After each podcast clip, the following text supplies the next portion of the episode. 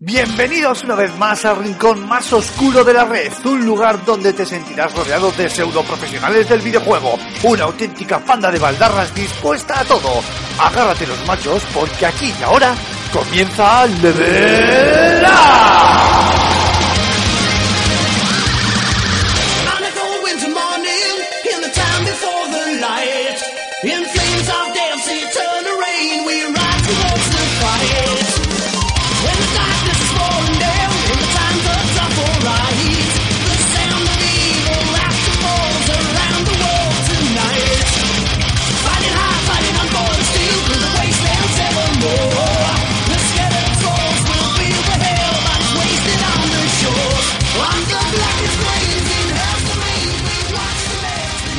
Buenas a todos, bienvenidos a este nuevo Level Up, queridos espartanos, programa número 17 de esta primera temporada y programón especial que tenemos eh, pensado traeros esta semana a todos vosotros, ya que tenemos eh, de nuevo, de vuelta y ya una vez recuperado de la ciudad angelina de, Estados Unidos, a nuestro querido Alfonso Gómez. Muy buenas, caballero, ¿qué tal por Los Ángeles? ¿Qué tal, Aymar? Pues muy bien, mejor que aquí, no te voy a engañar. Eh, probando eh, los jugazos que nos han dejado probar, viendo otros tantos. La verdad es que ha sido un E3, entre comillas, histórico por algunas de las eh, triquiñuelas que, que preparó Sony en su conferencia.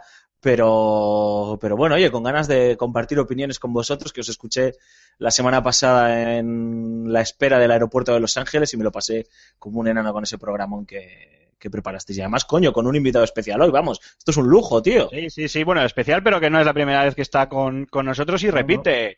Eh, Marc Fernández, Cormac, muy buenas, caballero, bienvenido de nuevo a Level Up. Muy buenas a Aymar, muy buenas a Alfonso. La verdad es que el lujo es mío eh, por estar aquí, por repetir aquí otra vez. Bien, vamos avanzando. Y bueno, yo la verdad es que no tuve la suerte de asistir al E3, pero la verdad es que lo estuve viendo bastante eh, a gustito aquí, sentado en la cama con mis patatas y comentándolo con, con la gente de, de Aymar. Así que, bueno, preparados para eh, un largo rato de charla con vosotros. Bueno, pues hoy, como os decía, queridos oyentes, queridos espartanos, tenemos un programa un tanto especial porque lo que básicamente vamos a hacer es, aparte de pedirle a Alfonso su opinión y sus eh, conclusiones sobre la, feria de- del E3 de este año, es bombardearle un poco a, preguntas sobre los juegos. Hoy nos vam- vamos a incidir mucho en los juegos que se presentaron o que se mostraron, eh, igual algunos ya obviamente ya estaban presentados en la, en la feria, en el E3 ahí en Los, en Los Ángeles y nos queremos centrar en hablaros de, de ellos. Y qué mejor que hacerlo con Alfonso, que ha podido probar eh, pues gran parte de, de todos esos títulos, por no decir eh, la inmensa mayoría, de primera, de primera mano. Así que, Alfonso, nos vamos a meter ya directamente en harina. Y lo primero, antes de empezar a hablar eh, de, de juegos propiamente, propiamente dichos, que eh, empezaremos con ese Batman Arkham Knight que ha salido esta misma semana, me gustaría que nos dieras un poquito, bueno, pues tu, tus impresiones y tus conclusiones a, a pie de campo, como suele decirse en argot futbolístico, eh, pues habiendo estado allí en, en la feria. Jo, antes de, de- de esto, ya sabes que me encanta Ya reventar. estamos, ya, ya estamos troleando. Joder, No, ya has simple- vuelto, macho. Simplemente quiero, quiero decir que cuando entremos al tema de los, de los juegos, como no quiero que tampoco esto sea una chapa y la gente diga qué pesado este tío no calla, bueno, aunque yo los haya podido jugar y os dé algunas claves, también me gustaría algunas cosas ya hablasteis eh, la semana pasada, pero bueno, escuchaos vuestra opinión, ¿no? O por lo menos lo que os pareció lo que visteis, aunque no hayáis podido tocarlo, muchas veces eh, con verlo también nos generamos una opinión que muchas veces es acertada, ¿no? Para Sí, que no sea un puñetero monólogo, ¿eh? Por supuesto, por supuesto. Te vamos a bombardear a, a preguntas, pero ya sabes que no nos vamos a, a callar y menos teniendo aquí, teniendo aquí al amigo Cormac, que cuando se suelta no hay quien le pare, que es como, un ca- como un potro desbocado. Para eso Nada. me llama Aymar, evidentemente. Efectivamente. Así que nada, Alfonso, lo que te comentaba, ¿qué, nos cuentas? ¿Qué, ¿Cuáles han sido tus impresiones y tus conclusiones de, la feria? Nada, muy breve. He reflexionado un poco estos días eh, y he sacado alguna conclusión en claro. Me acuerdo que en el último programa en el que estuve, en el pre-3, eh, nos cuestionamos todos los que estábamos en la charla sobre la idoneidad de, de este evento, ¿no? Eh, estábamos viendo que estaban dándose muchas filtraciones y demás y, y creíamos que el formato actual estaba como muy muy desgastado, ¿no? Eh, yo creo que este año ha demostrado que por lo menos el E3 está en buena forma. Eh, ya mm, creo que, mm, que Sony ha hecho alguna que otra triquiñuela para alguna trampa, por así decirlo, para, para demostrar la buena forma de, de este 3 en cuanto a las sorpresas. Y ojo, oye, esas trampas eh, entran dentro del juego, ¿no? O sea, es como, es como en las reglas del boxeo. eh, sabes que no puedes dar rodillazos en las partes nobles, pero mientras golpes del tronco para arriba, pues eh, puedes pegar como sea, ¿no? Entonces, pues bueno, mientras no pegues patadas, pues esto es lo mismo. Em, Son trampas bien, bien avenidas. No, no sé cuál ha sido la sensación que se ha visto aquí, porque luego allí, con todo el ajetreo del E3 y demás, tío, eh, no, no tienes muchas veces perspectivas. Mi opinión personal es ah, que Microsoft ha sacado buen músculo y buena chicha y demuestra que están peleando y yo creo que, que hizo la mejor conferencia de todas pero que ha terminado ganando Sony, ¿sabes? No sé cómo explicarlo. Esto es Pues como el fútbol son como- 11 contra 11, ¿no? Y siempre Sí. gana Alemania. Sí, bueno, el tema es un poco la conclusión que sacamos, yo creo, en el, en el programa anterior, ¿no? Que es la, la, la batalla por, por el marketing, por la imagen, la, la ganó Sony porque sus anuncios, a pesar de, de, de esas triquiñuelas, eh, en, en el mejor sentido de la palabra, ¿eh? que, que usaron, pues bueno, pues eh, bueno, no eran del todo suyas, por decirlo de alguna manera, pero bueno, que la, la batalla de la imagen la ganó, la ganó Sony, pero la batalla del producto, ¿no? Del, del, del, producto tangible del, del juego en sí, eh, eh, yo creo que la ganó, yo creo que la conclusión que sacamos es que la ganó Microsoft. Entonces podíamos eh, decir que hubo unas tablas, por decirlo de alguna manera, en el ring, porque cada uno se llevó una parte, pero claro, a nivel de impacto sobre el público fue Sony la, la vencedora sin duda con esos anuncios que repetimos una vez más, pues bueno, no son del todo suyos y tenía sus eh, trampillas, pero, pero bueno, sí que, sí que es un poco la, la misma sensación que, que, al, que parece que tú también tienes, obviamente. Sí, sí, sí, básicamente va por ahí. Ojo, a ver, que luego miras eh, con frialdad el catálogo de Sony para el año que viene, fuera de, de, de, de esas eh, triquiñuelas que son multiplataforma, por así decirlo, uh, y dices, coño, estos tíos tienen músculo, pero claro, parece que ya para este año han tirado la toalla, hemos sacado Bloodborne, hemos sacado The Order, y lo que viene por el camino, pues está muy bien. Oye, pues tiene, es un detalle, un detalle que quiero comentar, por ejemplo, es que todos, estoy tirando la memoria, todos los títulos multiplataforma que he probado en el E3 se han corrido bajo una Play 4, algo que otros años se corrían bajo consolas de Microsoft. Se nota que eh, las compañías apuestan por eh, mostrar el multiplataforma en Play 4, ya sea porque lo ven más amigable o por acuerdos eh, que han firmado de cara a promoción y marketing, pero estaba ahí. Era un mensaje que por lo menos a la prensa eh, nos ha llegado y que a mí me llamó bastante la atención. ¿eh? No sé, estoy intentando recordar, bueno, salvo X, eh, bueno, claro, es que todavía iba a decir Tomb Raider, claro, Tomb Raider es exclusiva temporal, ¿no? Salvo Tomb Raider y algún, no, y Mad Max, creo, creo recordar, el resto han sido en, en Play, en Play 4, ¿no? Pero bueno, que está muy bien, eh, me lo he pasado muy bien, hemos visto anuncios interesantes, aunque alguno que en mi opinión ha sido un poco bochornoso como el de Shenmue 3. Pero bueno, oye, que estaréis, estaréis contentos los del simulador de paseos, Sí. habréis, habréis tirado vuestro Pero- maldito dinero de una manera rastrera. Y ahora, ahora piden más, ahora van por los 10 millones. Para que, sea, para que sea un sandbox.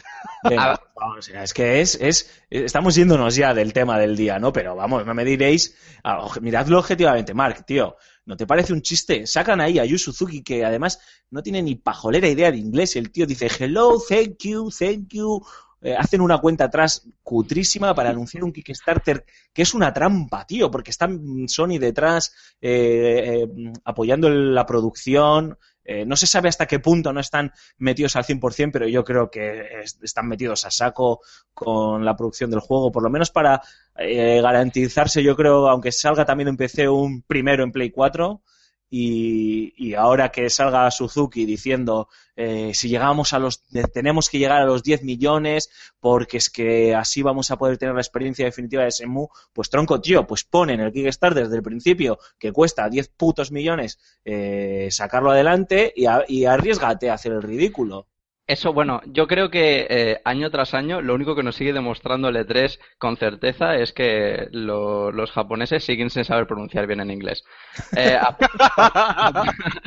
aparte de Aparte de eso, el tema de, de pedir primero 2 millones y luego 10 es una estrategia de manipulación de, marketing que tiene nombre.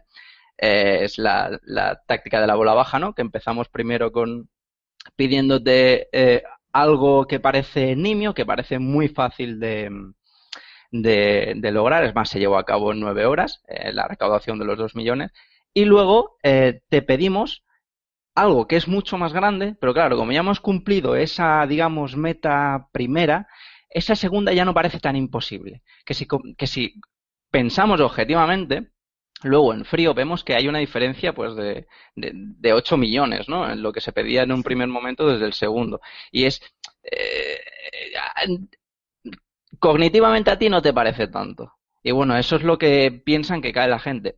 ¿Qué pasa con Shenmue? Que Shenmue es una franquicia que en su día fracasó en una consola pues bastante prematura y entiendo un poco por parte de Sony, desde el punto de vista de la compañía, que no quieran arriesgarse a ello. Que si se ha visto que se ha pedido mucho a través de los jugadores de informaciones pues poco legítimas como, como foros y demás, si la gente quiere Shenmue, pues que lo demuestre y que invierta para Shenmue, que bueno, es la, la táctica que estamos, eh, que está de moda ahora con el tema de, lo, de los Kickstarters. La diferencia, lo que dice, la diferencia entre Microsoft y Sony, el tema de las conferencias a lo mejor, o desde lo que yo he visto aquí fuera, es que mm, sí que es verdad que Microsoft ha tomado muy buenas decisiones en, a nivel, a nivel empresarial, que un jugador con cabeza, pues a la hora de saber elegir una consola u otra, pues sabe valorar significati- significativamente. Es más, si se, se acuerda Aymar, yo que no, no me gusta para nada, para nada Xbox estuve bueno, que es que cojo y vendo mi PlayStation 4 y me la compro, no más que por la- el tema de la retrocompatibilidad, que se ve que a los jugadores un poco más veteranos pues nos gana. Pero Sony hizo una cosa muy bien y es que mm, quizá no tantas buenas decisiones empresariales, pero sí que es verdad que le dio al jugador lo que quería. O sea, Mm. fue eh, mm, hizo honor a su eslogan de For the Players y convirtió en el E3 en lo que todos queremos que sea el E3, un espectáculo, un sitio donde no vale la objetividad, sino vale la, la, la emoción, los argumentos que tiran de la emoción que es lo que al final a todos nos gana, seamos más inteligentes, más objetivos o, o menos, al final lo que si nos dan lo que queremos lo vamos a poner por las nubes, aunque sea un bueno una un gameplay de un juego que lleva anunciado tropecientos años, un teaser de, de un, de un juego del que no se ve nada y Shenmue que es, eh, como bien dice Alfonso, un simulador de paseos. Pero ya le ha dado a la, a la gente lo que quiere y yo creo que po- por eso simplemente por el hecho de eh, ofrecerse al, a- al público, aunque sea solo con triquiñuelas, ya le dan eh, le dan la, la, la clara victoria, al menos comercial, en, de, de la feria. Solo quiero apostillar una cosa, Aymar, ¿eh? y ya, si quieres, cambiamos de tema para que, no dale, dale. parezca- para que la gente no sienta que está en un déjà vu raro escuchando el mismo podcast dos veces. Eh, yo creo que um, lo que ha hecho Microsoft, lo que tenía, um, lo que ha hecho Microsoft este 3 era lo que tenía que hacer. Si Microsoft hubiese sido que no hubiese anunciado Final Fantasy VII el remake, si no hubiese anunciado Shenmue 3, eh, etcétera, etcétera, hubiese ganado la parte, la batalla emocional, que evidentemente yo ahí estoy contigo, Mark, en L3 lo que priman a fin de cuentas son, no es la objetividad, sino son las entrañas. Eh, eh, creo que a la larga o a medio plazo se lo hubiese vuelto en contra, ¿no? Porque mm, nos hubiésemos dado cuenta que que hubiese, que estaría siguiendo cometiendo eh, errores empresariales que ahora ha empezado a subsanar y que eh, tiene o tendría un fondo de catálogo eh, em, para este fin de año y para principios del año que viene vacío. Yo creo que lo que tenía que, ha hecho lo que tenía que hacer, demostrar que es una empresa que escucha, que escucha al core de sus jugadores, al núcleo de sus jugadores y de sus consumidores, que escucha incluso a la gente que lleva mucho tiempo demandando no solo a ellos, sino a Sony la retrocompatibilidad, que me parece vergonzosas las declaraciones que ha tenido Sony a posteriori, salvo Shuei Yoshida. Y, y que ha, sacado músculo y ha dicho, eh, troncos, mirad qué catalogazo tengo para estas navidades. A ver dónde vais a encontrar esto, porque Nintendo pues está naufragando y Sony pues este año ha levantado el pie porque dice, pensarán que ya lo tienen hecho y están pensando en el año que viene, pero es que mirad lo que tenemos también para los próximos años. Yo creo que ha, ha sabido convencer y, y PlayStation pues se ha dedicado a ser pues em, el genio de la lámpara. Te voy a conceder tres deseos. Mark, ¿qué quieres ver como jugador? Coño, quiero ver Last Guardian, a ver si es verdad lo estáis haciendo, a ver si es verdad que existe ese Final Fantasy VII Remake, y tronco, tío, venga, el Shenmue. Y solo ha faltado tener Half-Life. Si ya llega a tener Half-Life, tío, explota el universo. Sí. Bueno, son trampillas que están bien ahí, pero a mí me parece que es humo tras los cristales. Sí, porque Sí. además con, con The Last Guardian, ya lo comentamos en el programa anterior, eh, nada más eh, anunciarse ya surgieron las primeras dudas sobre la fecha de salida, que no era fecha, simplemente ponía 2016 y bueno, ya han surgido dudas eh, o declaraciones desde Sony en las que, bueno, en las que no, es- no tienen del todo claro que vaya a salir en 2016, o sea que entramos un poco en el cachondeíto este que tú mismo comentabas, Alfonso, eh, Alfonso en el, en el programa especial de pre-E3 que hicimos, en el que me acuerdo que dijiste que si anunciaban Last Guardian y decían 2016, pues que iba a haber mucho mucho cachondeo. Y me acordé mucho de ti cuando, cuando lo vi precisamente por eso, porque lo anunciaron, mostraron el, no lo anunciaron, mostraron el gameplay, pero no dieron fecha, ¿no? Y fue un poco, bueno, mm, Claro, pero ¿cuál es el objetivo de estas dos compañías? Pues vender consolas. Y aunque evidentemente no hay un catálogo tan sólido como para finales de año, que bueno, que está ya Fallout 4 que nos va a entretener a todo el mundo, eh, aunque no haya un catálogo tan consistente a final de año, ya los jugadores que queríamos el remake de Final Fantasy VII, aunque no tengamos juegos a los que jugar para este verano, para fines de año, vamos a tener ahí en mente que sale Final Fantasy VII, que sale Final Fantasy VII, sale Final Fantasy VII y quiero te- necesito tener una PlayStation 4 y quiero tener una PlayStation 4, me espero, me espero, no pasa nada. Y ya me dan ese ese efecto placebo, ese eh, ese, ese humo, ¿no? Que, que, que me trago del, del que hablaba Alfonso, que el, con el que ya me tienen contento hasta hasta que salga o hasta que Sí, de hecho, en- tengo entendido que, que en octubre de este año eh, sale el Final Fantasy VII, literalmente. O sea, el Final Fantasy VII, no Sí. el remake, sino el juego eh, para PlayStation 4. O sea, que yo creo que es como toma la primera dosis de droga que te la doy, te la doy gratis y la siguiente ya las tienes que, que pagar. Bueno, Alfonso, oye, yo te quiero seguir haciendo preguntas sobre la, sobre la feria y quería eh, tu opinión, volviendo un poquito a Microsoft, eh, tu opinión sobre la retrocompatibilidad y sobre ese mando élite que han anunciado que sé que lo has estado probando. Cuéntanos. Pues eh, sobre la retrocompatibilidad me parece un acierto. Sé que probablemente va a tener letra pequeña, que le va a costar arrancar, eh, que es por emulación, etcétera, etcétera. Me, me sé todo, tanto lo positivo como lo negativo, pero nadie puede negar que es un acierto. O sea, negar la evidencia es, no sé, es como negar que el cielo es azul, tío, o verde, no sé de qué color, es que soy un poco daltónico, tío, pero es negar que el cielo está arriba, macho. Entonces, eh, creo que hay Microsoft metió una bola de partido a PlayStation, a Sony, eh, por toda la escuadra. Y algunos han sabido reaccionar con mucha deportividad, como Shuei Yoshida, que han admitido que les parece todo un acierto y que esperan que ojalá eh, vaya bien y que van a esperar a ver la reacción del consumidor de su competencia, pero que ellos están destinando los recursos a- en otras áreas o en otros proyectos, mientras que Jim Ryan, por ejemplo, pues simplemente desbarró con unas declaraciones fuera de tiesto de un tío que no sabe admitir que, coño, macho, que te han pillado con las piernas abiertas y te han hecho un caño, tío, que no pasa nada, que esto es, que el fútbol es así, pues vosotros habéis anunciado Shenmue 3 y la gente ha aplaudido y se ha quedado con eso de vuestra, de vuestra conferencia, que es algo histórico, todo hay que decirlo, ¿no? Pues esto es lo mismo. Me parece, me parece ideal. Eh, el catálogo inicial es un pelín corto y de hecho eh, con juegos un pelín cutrillos, salvando algunas eh, honrosas excepciones, pero si es verdad lo que prometen, que de aquí a final de año ya vamos a tener 100, 100 juegos y que para el año que viene, según alguna persona me comentó bajo cuerda, esperan tener un catálogo que roce el millar, pues hostias, eh, estamos hablando de, de palabras mayores. Y conozco mucha gente que no ha dado el salto a esta nueva generación de consolas porque tiene un catálogo relativamente gordo de juegos eh, 360 que, no, que quieren seguir poder jugando y que no quieren desprenderse de ellos. Entonces me No, parece yo te puedo admitir que a mí me han hecho un hijo de madera, ¿eh? porque digitalmente, eh, en físico no tengo juegos en, en 360 ya, pero digitalmente adquirí muchísimos juegos en, en mi Claro. etapa de Xbox 360 y saber que los voy a tener ahí, que de hecho ya tengo un par de ellos, eh, Mass Effect y el Defense Grid, dos, dos de mis preferidos de hecho, es algo que uh, a mí me han alegrado la, la vida en ese sentido. Sí, es un acierto, la verdad.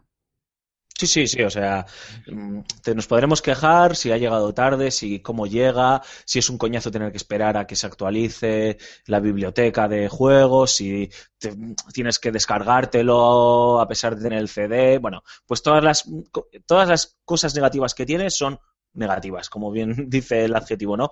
Pero, pero está bien tenerlo. No sé si lo dijiste tú, Aymar, o lo dijo Antonio el año en el podcast pasado, pero el símil con el coche, ¿no? Del aire acondicionado me parece acertado. No me lo quites, tío, Antonio, porque, fue Antonio, sí. porque en Bilbao mm, el 90% de los, de los días del año haga frío y llueva. Coño, hay 10 días al año que hace calor y cuando estoy en mi coche pues me gusta poner el aire acondicionado. Entonces déjamelo ahí y aunque lo utilice poco, pues algún día lo utilizaré. Y si no lo quiero utilizar, pues no lo uso. Pues esto, esto es lo mismo. Y sobre, sobre el mando, eh, no pude probarlo con, con ningún juego en concreto, pero sí con, con una serie de menús que tenían, que tenían ahí preparados para esta demo técnica, por así decirlo, y me, me pareció estaba muy bien, eh, las crucetas, la- las cruces, pero los gatillos eh, estaban muy suaves, me imaginé la sensación que tiene que ser sentir en los shooters competitivos, ¿no? En el que eh, la sensibilidad de los, de los gatillos es, es muy importante. También los, los gatillos para los, los cambios manuales en, en los juegos de conducción eh, van muy finos y luego pues todo ese detalle, ¿no? De que tú lo puedas ir modificando a tu gusto, que incluso sea compatible con, con otras marcas, por así decirlo, no solo con la propia marca Microsoft, a mí me pareció que, que, que- que estaba muy bien, ¿no? Entonces, mm, me, me dio muy buenas sensaciones, a falta de, de probarlo, pues, pues eso, ¿no? Jugando a un juego de conducción o jugando a un shooter o a un juego de a un juego en. ¿Sabemos algo de precio? Ah, no me acuerdo. Yo he oído algo de 150 dólares, que aquí supongo que serán 150 euros, pero no sé si es muy cierto o... No sé si Mark sabe algo, ha leído algo. Yo No, no tengo ni idea. Yo alguna cosilla sí he leído, ¿eh? pero no sé hasta qué punto es una información veraz y no sé si hay que darle eh, credibilidad o es la típica rumorología de estos de pues va a valer tanto. Pero bueno, sin más. Eh, mira, por ejemplo, en, Amazon aparece ya a la- para preventa hasta el 31 de octubre, se supone que no sale, y lo ponen por 150 euros, 146,37 el mando Elite. O sea que bien. sí, era, era, era correcto. Será por ahí. Eh, vale, dicho esto, Alfonso, y por ir cerrando un poquito, lo mejor y lo peor, ¿qué es lo que más te ha gustado de la feria y qué es lo que, lo que menos, lo que más te ha decepcionado? Bueno, y también qué has, qué has echado en falta, si has echado en falta algo. Pues tío, me ha sorprendido mucho eh, la realidad virtual. Eh, ya hemos hablado bastante en Level Up de ellos, sabéis que no estaba muy, muy en contra de ella, pero tampoco estaba muy enamorado y he podido probar algunos juegos con Oculus y he podido probar Morpheus con un juego de kitchen de terror que te cagas por las patas, pero literalmente, y he venido bastante entusiasmado. Lo que menos me ha podido gustar de L3, oh, Nintendo, tío. No sé hasta qué no, le- no, de verdad, me parece- Estamos todos igual, estamos todos igual. a- aguanté, aguanté cinco minutos jugando al Star Fox ese o grotesco que van a lanzar, que yo me, me- me imagino que no van a lanzar este año porque está recibiendo palos por todos lados. Yo no soy un experto nintendero como puede ser Raúl, por ejemplo, ¿no? pero he visto mucha decepción. Eh, creo que definitivamente han tirado la toalla con Wii U eh, o están a punto de arrojar la toalla con Wii U y es una lástima, es una lástima. Eh, pero bueno, pues ¿Y alguna cosa que hayas echado en falta? ¿Algo que te hubiera gustado ver que al final nos ha mostrado? mm, oh, a ver, déjame que piense porque es que ahora tengo un caco mental de juegos y de cosas en la cabeza. Eh, se ha mostrado lo de Rare, por ejemplo, que yo Que lo tenía ganas de ver en lo qué estaba trabajando, era algo que más esperaba. A- espera, mira, fíjate, por ejemplo, de la conferencia de Electronic Arts, el juego de Visceral Games. Es que ahí te estaba buscando yo, porque a mí me ha pasado lo mismo. El juego de Visceral, que no se ha visto nada, y a mí también me ha decepcionado un poquillo. Cuéntanos, cuéntanos. Yo, yo creo, eh, he reflexionado un poco por qué no se ha dado esa circunstancia. Yo creo que, además de que probablemente esté en una fase prematura, yo creo que es una estrategia de comunicación de Electronic Arts. Eh, saben que este año tienen que eh, empujar muy fuerte con Battlefront, que mm, encima es una especie de reinicio, por así decirlo, que aunque está DICE detrás y la gente está como loca y es una auténtica maravilla de juego, tío, te lo tengo que, os lo tengo que decir desde ya. Luego, luego lo comentamos, luego lo comentamos. Eh, no querían solapar eh, protagonismos. Porque el juego de Visceral no va a llegar este año, está por ver que vaya a llegar el año que viene, yo creo que se va a 2017 con la segunda película de, de esta nueva trilogía de Star Wars y, y- y- es ha sido simplemente un- una decisión de, de- de comunicación, porque estoy seguro que como han hecho con Andrómeda, Mass Effect Andrómeda podían haber enseñado un teaser muy bonito y habernos dejado a todos con el culo torcido, ¿no? Y, y ha sido simplemente, oye, mira, para Ya enseñar ten- eso, Ya Vamos tenemos Battlefront, ¿no? Pero me he quedado con ganas, ¿eh? Estaba, estuve toda, toda la puñetera conferencia esperando que se anunciase algo, tío, aunque fuese un logo o el nombre o lo que sea. Y me quedé, llevé un chasco, me llevé un chasco. Vale, chicos, oye, pues si os parece, le vamos a dar carpetazo a esta primera parte del programa con este mi resumen a pie de campo, como decíamos antes, eh, del E3, eh, ya debido a tu visita a Los Ángeles, Alfonso. Nos vamos con un poquito de música y volvemos eh, ahora mismo para meternos ya de lleno en, en los juegos que hemos visto en la, en la feria. No os mováis.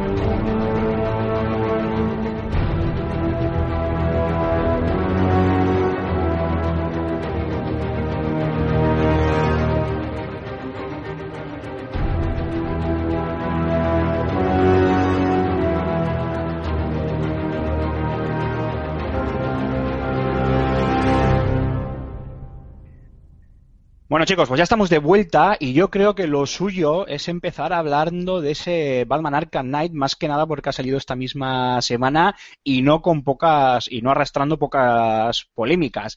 Eh, Alfonso, lo primero, eh, pregunta de pero Grullo, ¿lo pudiste probar allí en la feria?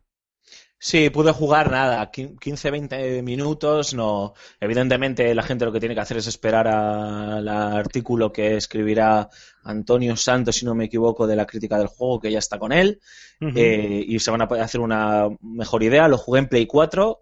Eh, evidentemente, todos los problemas que están dando y todas las polémicas que hay en torno a su lanzamiento en PC, ahí no los vi.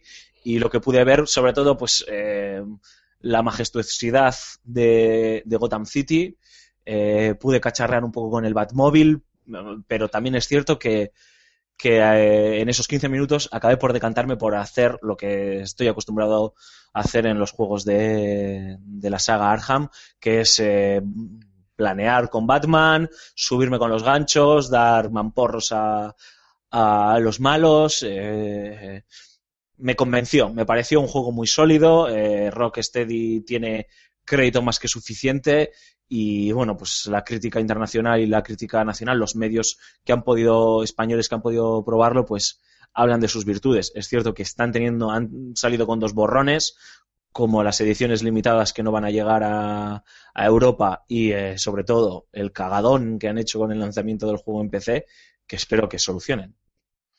A base de parche, cómo no. Eh, Cormac, que te tengo ahí un poco relegado al ostracismo. Sí. ¿Qué, qué, qué opinas tú de, de- de todo esto? De- no te voy a preguntar sobre el juego, porque obviamente prácticamente acaba de salir y que yo sepa no, no estás con él, pero sí te voy a preguntar un poco sobre esta polémica con las eh, ediciones especiales, con la versión de PC. A mí, la, quizá la polémica que más me duele, y es que, a ver, eh, si, si, si este programa lo escucha Jazz me va a matar, pero yo de, de, de Batman no soy tan fan. Yo de lo que sí Uh. soy fan, de lo que soy fan es del lore, de todo el lore y del resto de personajes y del mundo que envuelve a Batman. No del, no tanto del personaje en sí. Y una de las cosas que más me llamaba la atención era el hecho de poder utilizar otros personajes. Como por ejemplo pasaba en el Batman Arkham City con, Catwoman, que es verdad que no hizo tanta gracia a todo el mundo, porque evidentemente no era, jugablemente no era lo mismo que llevar a, Bruce Wayne, pero bueno, a mí me encantó. Y eh, se va a repetir, o se está repitiendo algo parecido aquí con Batgirl, que es un personaje que a mí me gusta mucho. Y quizá la polémica a mí aquí que no, no me hacía tanta gracia, que es, es el hecho de que me va a hacer comprármelo eh, el año que viene cuando salga la Collector's Edition, que todo el mundo sabe que va a salir, eh, es el, hecho de que tenga que pagar un plus por eh, llevar a, este personaje. Y a mí, si Alfonso ha tenido oportunidad de probarlo, me, me gustaría que me dijese qué qué le ha parecido.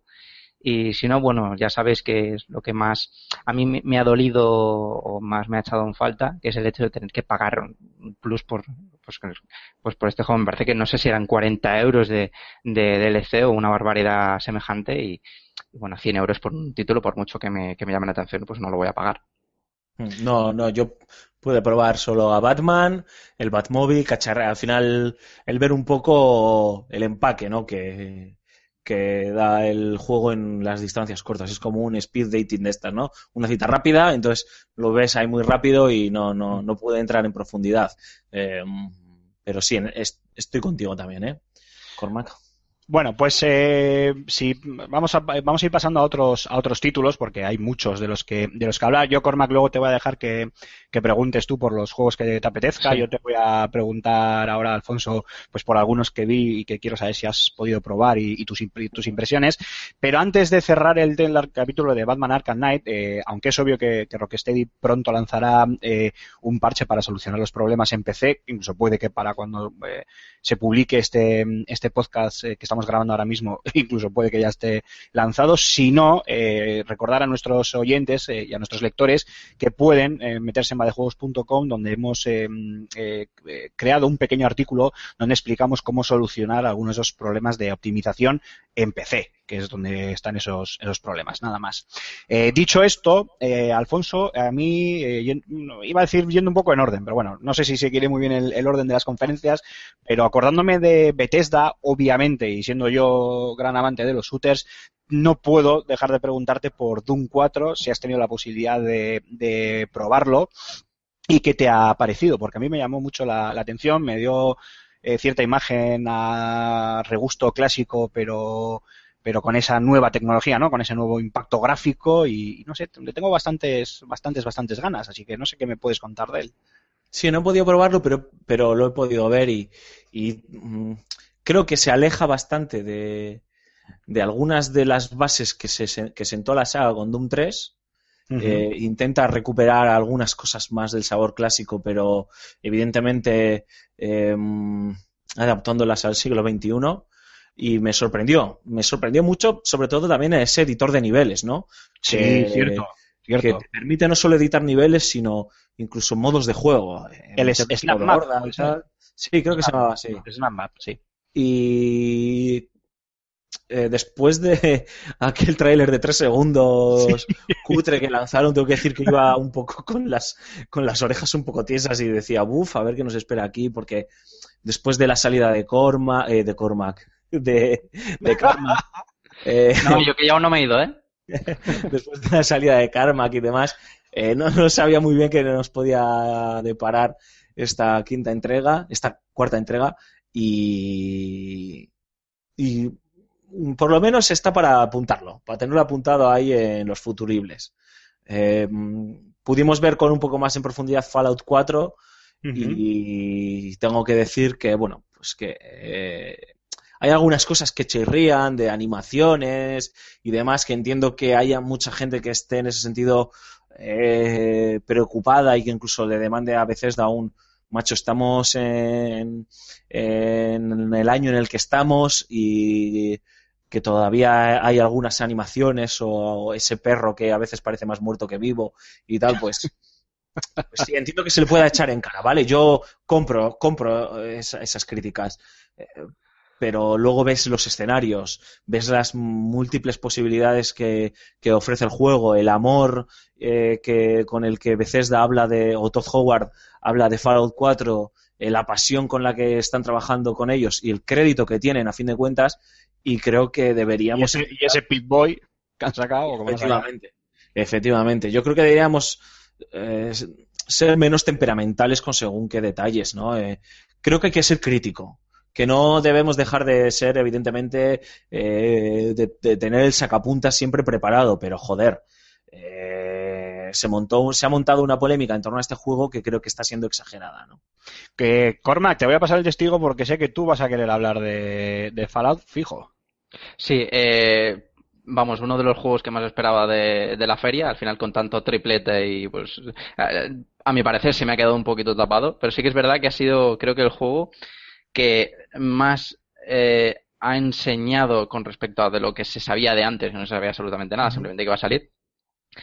El que más se ha enseñado y el que creo que más ha contentado al fan con la cantidad de añadidos extras que, que, que trae el juego consigo, el tema del Pip-Boy, el, la- el juego este para, para iOS que salió justo en el momento que lo anunciaron, Shelter, Eh, Fallout Shelter. el, el Fallout Shelter, que, que vamos, que van a distraer tanto al fan que parece que, que- que ser que a Fallout 4 no va a jugar nadie, ¿no? Todo el mundo se va a quedar, quedar con el, con el reloj, con las aplicaciones y con el modo este de defensa que, parece que, que, que han cogido y han, bueno, se, se han inspirado bastante en, en Minecraft, que mm, digamos que tapa un poco el tema de, mm, de lo que comentabas de la, de la polémica de las animaciones, a lo mejor que no se ve tan bien, a lo mejor como, como cabría esperar, que no hay tanta diferencia a lo mejor con destacable con, con Skyrim, ¿no?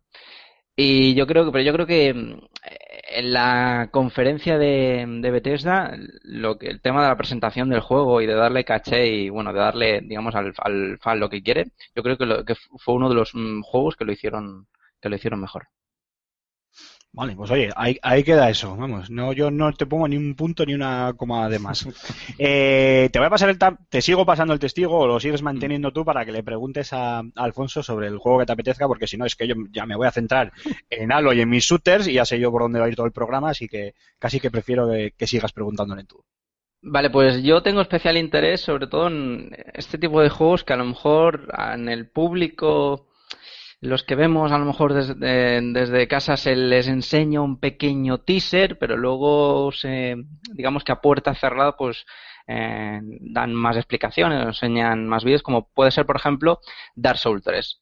En Dark Souls 3 eh, nos enseñan a nosotros un teaser corto para mantenernos a los fans contentos, pero luego se enseñó más a puerta cerrada. No sé si has tenido la, la ocasión de, de, de verlo, de echarle un ojo. Fíjate lo que te voy a contar. Con Dark Souls 3 tuvimos un problema, macho. Eh, esto es la- la- una de las de las cosas que tiene que tiene el E3 es que al final se te acaban solapando citas. Entonces, eh, una presentación que al principio eh, son 10 minutos y tal, acaban siendo 15, luego encima pues eh, venga preguntas tal y acabas llegando con la lengua afuera al otro lado porque claro, encima está en el otro pabellón, entonces tienes que ir andando 10 minutos a todo correr y perdí, perdí el turno de la cita de Dark Souls 3 y no la pude recuperar. Me fastidió porque sé que han presentado algo chulo a puerta cerrada, como tú dices, hablando con compañeros de prensa y, y- y me sorprendió porque, porque Microsoft no aprovechó, eh, bueno, hay que entender, a ver el acuerdo que tendría con, con Namco para enseñarlo, ¿no? Pero yo esperaba, joder, después del éxito y de la locura que ha supuesto este año, por ejemplo, Blood- Bloodborne, pues que intentase agarrarse a ese rebufo y aunque todos sabemos que va a ser un juego multiplataforma y demás, pues el, eh, enseñarlo en exclusiva y como Dios manda en, en su conferencia, ¿no? Y me quedé con las ganas, Cormac, macho. Ya siento que sea el primer juego por el que me preguntas y que tenga que decirte, tío, sé lo mismo que tú, macho, que han presentado algo muy chulo, lo que he podido leer, pero que no, no he podido ni siquiera verlo con mis propios ojos, ¿eh? Pero, pero tiene muy buena pinta y me parece todo, todo un acierto por parte de, de Namco Bandai y de From Software por seguir apostando por esta, por esta franquicia que, he de decirlo, a mí me dice cero patatero, ¿eh? A mí también. Yo, yo lo tengo, o sea, lo he dicho por aquí por pasiva. Los juegos de From Software no me llaman en absoluto. No digo ni, ojo, eh, que no estoy diciendo ni que sean ni buenos ni malos, porque aparte de que no los he probado, es directamente es que no me llaman. He visto a gente jugarlos y demás, y son títulos que no, no, no me llaman, además de la estética tampoco me llama, las temáticas tampoco me, me llaman especialmente, y el tema de lo de la dificultad extrema y todo esto a mí es algo que no, no sé, no, no, no, no, no, no me va. Pero bueno, es una opinión totalmente eh, subjetiva. Como, es que somos unos mancos, sabe. tío, hay que admitirlo y ya está, macho. Sí, ya veis, no me saques del Call of Duty pegar cuatro tiros, que, que si no, no soy capaz de hacer nada. Que me he metido a jugar al Heroes of the Storm con estos chavales y Cormac te lo puede decir y, y siempre voy el primero y el primero en morir siempre soy yo. Para, para, para que no vuelva a pasar esto, Call of Duty es otro que no he visto. Se me pasó lo mismo, tío, otras tantas tampoco Call of Duty lo, lo estuvimos esperando, ¿te acuerdas? Porque normalmente suelen presentarlo con, con, Con Xbox. con la, con Xbox el primero y hasta Sony no lo llega y dices, ¿dónde está Call of Duty? no? Que yo encantadísimo que ya aparezca, porque ya sabemos todo lo que va a ir, ¿no? Pero Ha sido, el ha sido uno de los dramas de este 3, eh, la desaparición de, de Call of Duty. eh. Evidentemente nadie niega la importancia que tiene esta franquicia en esta industria, pero eh, como bien apuntas, Cormac, antes era un fijo en las conferencias y un fijo de 15 minutos. O sea, no de un tráiler de chiste. Y, y ha estado buenísimo. y hoy han sido 10 minutos en la de Sony. que es, que es bueno, que es bueno porque te guste más o menos o no Call of Duty, eh, significa que hay una apuesta por mayores exclusivas y por variedad. Sí, sí, está claro, ¿eh? está claro. Y ya sabéis que yo soy el fan número uno de la saga, pero cuanto, cuanto menos bombo se le dé, no, a ver, no, no, no, me voy a expresar bien. O sea, que se le dé el bombo que se le tenga que dar, pero, pero que no sea, que no eclipse a, a otros títulos y, y sobre todo en especial a las nuevas IPs a- y a otras grandes franquicias que hay, que, con un juego que al final hasta yo ya me canso de, de- de él por lo, por lo repetitivo que es y que diga yo esto manda, manda narices. Manda narices, macho. Sí, sí. Eh, Alfonso, Microsoft, eh, ¿con qué juego te, te quedas de lo visto en, en la feria? Em, Acuérdate, Tomb Raider, Halo 5, Sí, sí, Forza sí, sí. 6, eh, lo nuevo Recore. de Rare. A ver, por ejemplo, pu- puedo hablar de lo que he visto, pero no, pero como no soy, no soy experto, no tengo ni idea y me pareció espectacular Forza 6. Lo es, lo es, joder. Pero Oye. claro, no, no soy amante de los juegos de velocidad, entonces eh, un, un juego que, en el que necesitas tener cierto criterio para poder valorarlo eh, pues como Dios manda, a mí se me gana con destellos, ¿no? Eh, se ve perfectamente el trabajo de Turn 10 detrás de, de esta franquicia, eh, como he dicho con Bethesda, ¿no? La pasión que le ponen, es, escuchar a Dan Greenwald hablar de Forza 6 eh, era como para, macho, eh, dejar de tomar notas y, mirarle y decir, tío, es que cree en lo que dice, ¿no? O sea, más allá de que el tío tiene que venderte el juego, cree de verdad en lo, en lo que está haciendo y lo, va a defender en el infierno. Técnicamente me, pareció oh, una monstruosidad. Um, pero no, no, no tengo uh, capacidades, eh, habilidades para juzgarlo, ¿no? Para decir, va, va a ser lo mismo de siempre. Me parece una salvajada. Por Ah. ejemplo, eh, a nivel, hablando de, a nivel técnico, yo lo que vimos aquí, que se supone que era in-game, lo que se vio en la distancia, quiero decir, que, al fin y al cabo es lo mismo que viste tú allí en, en directo, eh, sí que parece una auténtica bestia parda. Y teniendo en cuenta los competidores que tiene este año, juegos como Project Cars eh, eh, o títulos como The Crew o, o incluso yendo a la simulación el Assetto Corsa, que también va a llegar a consolas, aunque creo que todavía le queda, eh, me parece bien y además también ya era hora de que de que llegase el tema como la meteorología y todo esto, pero bueno, es, un, es, algo ya recurrente que ya comentamos en el, en el anterior programa. Lo que sí quería preguntarte, esto ya es por gusto propio y por darme pábulo a mis propios deseos, me pareció auténticamente increíble a nivel gráfico el Halo 5, el gameplay que se vio en movimiento. Pero claro, siempre desde la distancia, ¿qué impresión te dio a ti estando ahí en directo? Han, han dicho que vamos a llorar con Halo 5. He leído por ahí unas- En el eh, buen sentido o en el mal sentido, no me fastidies. No lo sé, no nada más que leí el titular. Pero, mm, a ver, Halo 5 yo creo que es apostar siempre por caballo ganador. Eh, a mí me ha llamado la atención el título. Eh, su vertiente su vertiente multijugador con ese Warzone, si no me acuerdo mal del nombre, Warzone, eh, sí. eh, está bastante bien. La campaña, lo que pudimos ver también a puerta cerrada, eh, va a ser muy peliculera, va a ser muy espectacular. Empiezan a apostar eh, por incluir em, momentos em, épicos, rollo eh, mezcla entre un matrimonio un poco raro, Tomb Raider, Uncharted, Call of Duty, algo que por lo que no, no apostaba en cierta medida la franquicia Halo, pero hay cosas que me llaman mucho la atención, ¿no? Como que en, en la demo, me acuerdo que lo comentaba luego con algún compañero, es que los personajes no callaban, macho, estaban todo el rato hablando, ay, plum, plum, plum, plum, como si fuese un Uncharted, ¿sabes? Que tú estás acostumbrado a que en los, a los Uncharted Nate esté con el chascarrillo todo el rato, con Chuli, con Elena, con quien sea, eh, aquí me llamó la atención, no para mal, ¿eh? Pero me hizo, me hizo mucha gracia, ¿no? Acostumbrado a los silencios de los Halo, entre comillas, me llamó O sea, la atención. La soledad del jefe maestro, vamos. Y uh, si saben escribir una buena... A mí es que, uh, ya lo sabéis, yo soy una putilla de los modos solitarios. Eh, a mí me llama la atención esa, esa confrontación entre, entre el jefe maestro y el Locke, este o como se llame, El agente Locke, sí. el agente Locke. Si saben construir una buena historia con un par de giros interesantes y demás, eh, joder, tío, yo creo que puede ser un, puede ser un pepino. Pero es que, claro, Halo es, eh, por norma general, es apostar por caballo ganador. Eh, Microsoft ahí va a meter todo el dinero que tenga que meter con maquinaria de marketing para venderlo y sobre todo pues para hacer un buen juego, ¿no? A mí me convenció, me pareció un título muy sólido, un título muy atractivo, pero de los juegos que vi de, de Microsoft, el que me, me, dejó muy loco, muy locker, tío, fue primero eh, el indie Cup, Cuphead, eh, Ah, ese- Cuphead, sí, sí, sí. juego independiente con animaciones de las películas de animación de los años 20-30. Ostras, Cartoon pintaza. El Cartoon Que- Art este, ¿no? Como se llama. Efectivamente, tío, me pareció alucinante.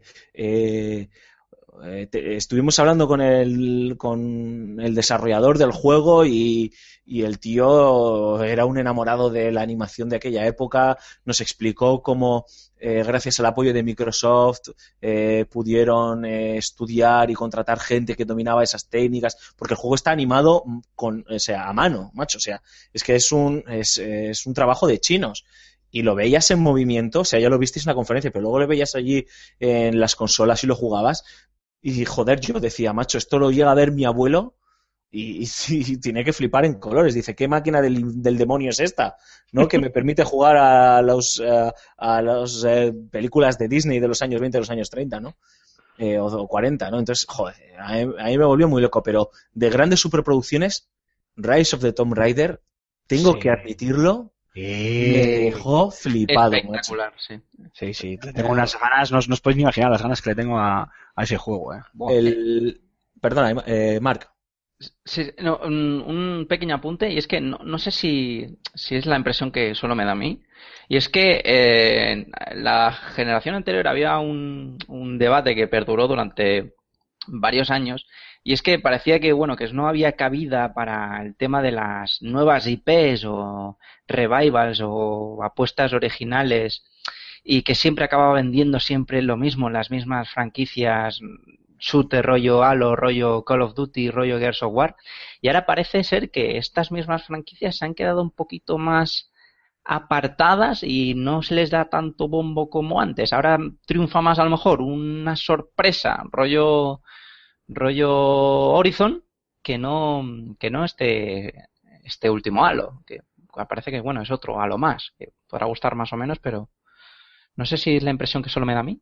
Sí, em, ah, hablando con gente de Sony, de Sony, de Microsoft, eh, hablaban, ¿cómo te lo voy a decir? Al final, cuando tú estás con ellos, lógicamente su labor es a la prensa venderle el juego y que capte toda la atención posible y vender todas las bondades, ¿no? Hablaban más bondades de Rise of the Tomb Raider, también entiendo porque probablemente tienes que conseguir amortizar la inversión para conseguir esta exclusividad temporal, pero era como, le daban más importancia a Rise of the Tomb Raider que a Halo 5. Yo estoy seguro que eh, a nivel de, importancia están igual o Halo un poquito más por encima, ¿no? Eh, eh, creo que es una reflexión acertada, tío. Eh, a mí también me... No me había parado a pensar en ella, pero a mí también me da esa sensación ahora que lo has puesto sobre, sobre la mesa. Y, y luego encima, no sé, teniendo en cuenta el, el impacto que ha tenido este Rise of the Tomb Raider, porque eh, hubiese sido una lucha muy bonita ver qué hubiese pasado si Uncharted 4 hubiese salido a la venta a la vez que este Rise of the Tomb Raider. Y tengo que decir que creo que Uncharted 4 está por encima de Rise of the Tomb Raider después de lo que pude ver a a puerta cerrada, pero el trabajo de Crystal Dynamics es para volverte loco. Loco, la demo que nos enseñaron después de. Me acuerdo que lo que enseñaron en la conferencia de Microsoft me pareció una, una maravillosa montaña rusa, te deja sin aliento. Dices, ¿qué más le van a hacer a esta pobre chiquilla? Si ya solo falta que le corten los brazos y las piernas, porque todas las putadas que le hacen, y ves la, las dos demos, porque nos enseñaron dos demos, una de una tumba, eh, que no quiero contaros nada porque tiene un pequeño spoilercillo que está muy, muy guay, hay que descubrirlo, y luego pues eh, eh, lo que pasa después de lo que vimos en la conferencia, que tiene varios detalles, como que te puedas subir como, como Connor en Assassin's Creed a los árboles, ¿no? Para, para emboscar a los enemigos, eh, el nuevo sistema de crafteo de armas, de, del nuevo sistema de, de gestión de recursos, um, las nuevas animaciones, no sé, es que está todo muy cuidado y todo muy, muy rico en detalles y sobre todo eh, mm, sin dar tregua al jugador, ¿sabes? Es decir, en todo momento, en esa demo que vi, que evidentemente está todo preparado y nunca hay que creérselo todo a pies juntillas, eh, pasaban cosas y iba increciendo. Y yo decía, macho, eh, si esto es así aquí, y se nota que es el principio del juego lo que me estás enseñando, eh, ¿qué, qué va a pasar al final de él, no? Y sobre todo, terminó con un detalle que no sé si es que de la emoción que tenía no lo entendí muy bien. No sé si habéis podido eh, leer más información sobre el juego, pero como que en cierta medida es una especie de de open world, entre comillas, ¿eh? en cierta medida, eh, con cogido con pinzas, ¿no? Como que es un mundo muy vasto y muy abierto que nos permite en según qué ocasiones tomar una serie de caminos para, para afrontar las eh, misiones en un- o ciertas misiones en el orden que queramos y demás. A mí eso me pareció también bastante apabullante, ¿no? Supongo, y esto es opinión pura y dura, ¿eh? no, no, no tengo información al, al respecto, que habrán hecho un poco eh, lo que hicieron con el Rage, ¿os acordáis? el, el juego de la, de, la, de la pasada, de la pasada generación, que no era un sandbox como tal, porque no era un sandbox, pero tampoco era el típico eh, shooter pasillero, sino que te daba cierta libertad de movimiento dentro de un mundo más o menos eh, grande, no tan grande como un sandbox, no tan pequeño como un shooter. Supongo que aquí, por lo que nos cuentas, Alfonso, estarán haciendo algo parecido, ¿no? Dentro de una aventura en tercera, dentro de la aventura en tercera persona de, de Lara, te darán la opción de, de, dentro de ese mundo, de ese gran mundo, que no será como un sandbox, pero sí será más grande que lo que se pueda ver, lo, lo que pudimos ver, por ejemplo, en Tomb Raider 2013, eh, te darán la opción, lo que dices tú, ¿no? De escoger un camino u otro, pues dependiendo del momento, de tu elección o, o incluso de, mm, de los elementos que poseas para encarar o no encarar ciertas ciertas misiones, ¿no? Algo muy muy típico en estos en estos juegos. Pero bueno, esto es todo un suponer basándome en lo que nos has contado. Y por ejemplificar lo que ha dicho Cormac, con lo que yo también estoy de acuerdo, solo hay que solo hay que ver, eh, volviendo un poco al ejemplo que poníamos antes, ese Call of Duty. Es el primer Call of Duty que anuncia campaña cooperativa para cuatro jugadores. Y apenas se ha hablado del tema. Y es probablemente la mayor novedad en la saga desde hace no sé ni los años. y algo demandado por todos los jugadores desde hace ni sé los años. Y no se ha hablado. O sea, se mostró, la gente dijo, "Oh, de puta madre, muy bien, estupendo, pero aquí paz y después gloria. Con lo cual, pues obviamente también estoy de, de acuerdo con, con Mark. Eh, si parece, chicos, para no enrollarnos demasiado, pasamos a la conferencia de, de Sony. También hablaremos de. O sea, también vamos a hablar de EA y de, y de Ubisoft y demás. eh, sobre la marcha, pero bueno, por centrarnos en la otra grande, por decirlo de, de alguna manera, pues yo creo que a Nintendo la, vamos a dejar aparte. Eh, a mí, creo que Cormac, tú estás de acuerdo conmigo, ese Horizon me llamó muchísimo la atención. No sé, Alfonso, si tuvisteis la oportunidad de ver algo más o incluso de probarlo. Pudimos- tuvimos oportunidad de verlo a puerta cerrada y eh, tiene muy buena pinta. Es cierto que ha generado una polémica muy divertida en, en cierto Sí. sector de, de la prensa y es eh, la suspensión de incredulidad. Hay mucha gente que le cuesta entender qué, de qué pasa en ese juego, ¿no? Por qué de repente pasamos de a un apocalipsis en el que aparecen dinosaurios que son máquinas y tal, pero y, y- y algunas cosas que, que ocurren, ¿no? Y creo que eh, ahora nos reímos, pero eh, puede convertirse en un problema a la larga, porque he hablado con gente que es un, un pelín más mayor que, nosotros y que juega videojuegos y conoce perfectamente el sector del videojuego y también les ha llamado la atención, ¿no? O sea, yo no sé si es que, bueno, no sé, estoy seguro que todavía no se han centrado en contarnos de verdad cuál es la historia que hay detrás, sino que querían enseñarnos en qué estaba trabajando Guerrilla Games más allá de, de su archiconocida franquicia Killzone y joder, enseñaron este, este eh, Horizon eh, que es un portento técnico, o sea, me pareció muy bruto lo que vi y que tiene alguna y que, y que tiene una premisa jugable atractiva, ¿no? Eh, no sé, a mí me gustó, no, no ha sido lo que más me ha gustado de lo que vi de, de PlayStation, pero también es de agradecer que, que un estudio como, como Guerrilla demuestre que eh, saben hacer otras cosas, ¿no? Y Mm. que tienen mimbres para hacer otras cosas. Y joder, estamos demandando que queremos franquicias nuevas, licencias nuevas, Eso es. eh, creo que es, es digno de, de aplaudir y que, bueno, que va a ser un, el, el año que salga este juego será uno de los pepinos de, de ese año. Estoy, Y por- estoy seguro. Nada que se por- ¿eh? que por lo menos se va a hablar mucho de él, estoy seguro. Eh, eh, bueno, eh, eh, Cormac, eh, como antes, te voy a pasar un poco el testigo para no centrarme yo en mis preguntas y en mis títulos. Eh, sobre la conferencia de Sony, pues lo que quieras preguntarle a Alfonso. Sí, bueno, aparte, yo no, yo no sé si os dio la impresión también a vosotros que como vi- viniendo, siendo un juego de guerrilla, a mí lo que me recordó fue a eh, una invasión Helgas, pero ambientada en otra época, porque los robots la verdad es que recordaban bastante, bastante a, a, A- a- lo que es la estética. A mí me parece que cogieron una coctelera, metieron dentro Transformers y Avatar, agitaron y sacaron el videojuego. A ver, yo, yo creo que al final eh, este juego es heredero de un estilo, o sea, es el estilo Guerrilla Games y está muy bien que, que la gente em, reconozca ciertas cosas de los trabajos del estudio holandés, ¿no?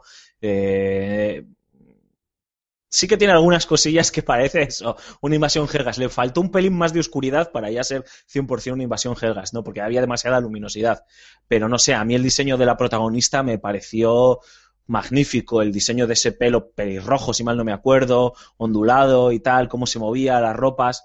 Eh, no sé, tiene un- unos valores de producción para algo que yo creo que no va a ver la luz hasta 2017, luego me confundiré y saldrá estas navidades en plan sorpresa, Eh, eh, pero para algo que todavía le queda un año o año y medio de trabajo, eh, le vi muy entero y muy contundente. Es un juego a tener en cuenta. Oye, Alfonso, vamos a hacer un momentito de, off topic y ya te voy a preguntar, aprovechando el comentario que has hecho sobre la protagonista, comentamos en el anterior programa, no se trata de volver a hacer un revival, pero sí nos gustaría tener tu opinión sobre el, bueno, y también la tuya, Marc, claro, que, que obviamente eh, tú no estuviste en el programa anterior. Me gustaría saber vuestra opinión sobre el gran protagonismo femenino que se le ha dado a los, eh, eh, valga la redundancia, protagonistas de muchos videojuegos, ¿no? Desde el regreso de Faith, esta chica que no sé el nombre ahora de, de Horizon, Mérida Madura. eh, pues la propia Lara de, de Tomb Raider, que no es, no es precisamente desconocida, pero muchos otros también que se mostraron, e incluso otros juegos donde al protagonista eh, masculino le acompañaba su, su homónimo femenino. Eh, no sé, Marc, Alfonso, Alfonso, Marc, ¿qué opináis vosotros sobre este gran protagonismo? Yo creo que no ha sido que ah, se ha pasado a un, a un, escalón, se ha subido un escalón importante en este tema y es que eh, con tanto lío y tanta polémica de, de no haber protagonistas femeninas, bla, bla, etcétera, etcétera, no es que se le haya dado a protagonismo a personajes femeninos, sino que se ha roto totalmente ese tópico, esos estereotipos, esas diferencias en- de género, y ahora únicamente se ve el juego. No se ve si es el protagonista un chico o si es una chica. Yo creo que ahora se, ha visto el juego, porque es que nadie, nadie se ha, yo creo que nadie se ha parado a prestar atención a ver si salían más hombres, si salían más mujeres, para luego escribir un artículo diciendo que la industria estaba llena de, de machistas. Yo creo que simplemente mm, ahora se, mm, se han dejado ese tema a un lado, la gente se ha aburrido y se ha visto, pues, bueno, que hay tanto hombre como mujeres y no hay que diferenciar por eso, sino simplemente hay que mirar si te interesa el juego o no. A mí es la impresión que me ha dado, que vamos, que no, Sí, no lo- no lo cuesta distinguir. No lo he dicho, pero obviamente me refería a, a ese protagonismo femenino fuera de los estereotipos. Quiero decir, a esa Lara que ya no es la tetona que todo lo podía, o estas mujeres hiper pechugonas a lo. Eh, ¿Cómo es? Starling, esta de Lollipop, eh, Lollipop Chainsaw, que ya lo comentamos en el anterior programa también. Y, y sí, claro, obviamente me, me refería a la rotura de esos, eh, de esos estereotipos. Eh, Alfonso, no sé, ¿tú qué opinas? Em, yo creo que eh, eh, esto lo único que demuestra es que ah, es que Aymar, perdón, Mark lo ha, lo ha señalado perfectamente. La gente lo que quiere son buenos juegos y que, y que en el fondo el género del protagonista o la protagonista es lo de menos, mientras, claro, obviamente estén bien escritos. El problema es que caigas en los tópicos o que caigas en los clichés, en el que el chico es el guaperas cachas que salva a la chica, o en el que la chica es la guaperas eh, tetuda que va detrás del chico. Porque, claro, ella no le puede salvar, va detrás del chico.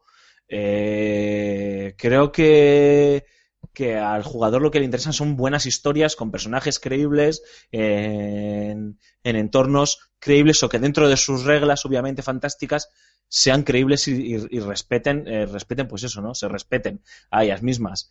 Eh, es todo, es, es todo un acierto. eh, es- ya eh, no es. em, ya no vamos a volver, salvo las em, algunas mandangadas eh, japonesas, pero porque Japón es, es otro planeta, casi casi, eh, ya no vamos a volver a, a hace cinco años, en el que, cinco o diez años, en el que Lara Croft tenía esas tetas que si de verdad eh, cualquier persona pudiese tener esas tetas estaría en el suelo por el peso de la gravedad y no podría andar, ni escalar, ni correr, ni disparar, ni hacer nada de nada. No vamos a volver a ello porque ya llama la atención de forma negativa, ya no es un elemento que te vaya a ayudar a vender el juego, sino todo lo contrario.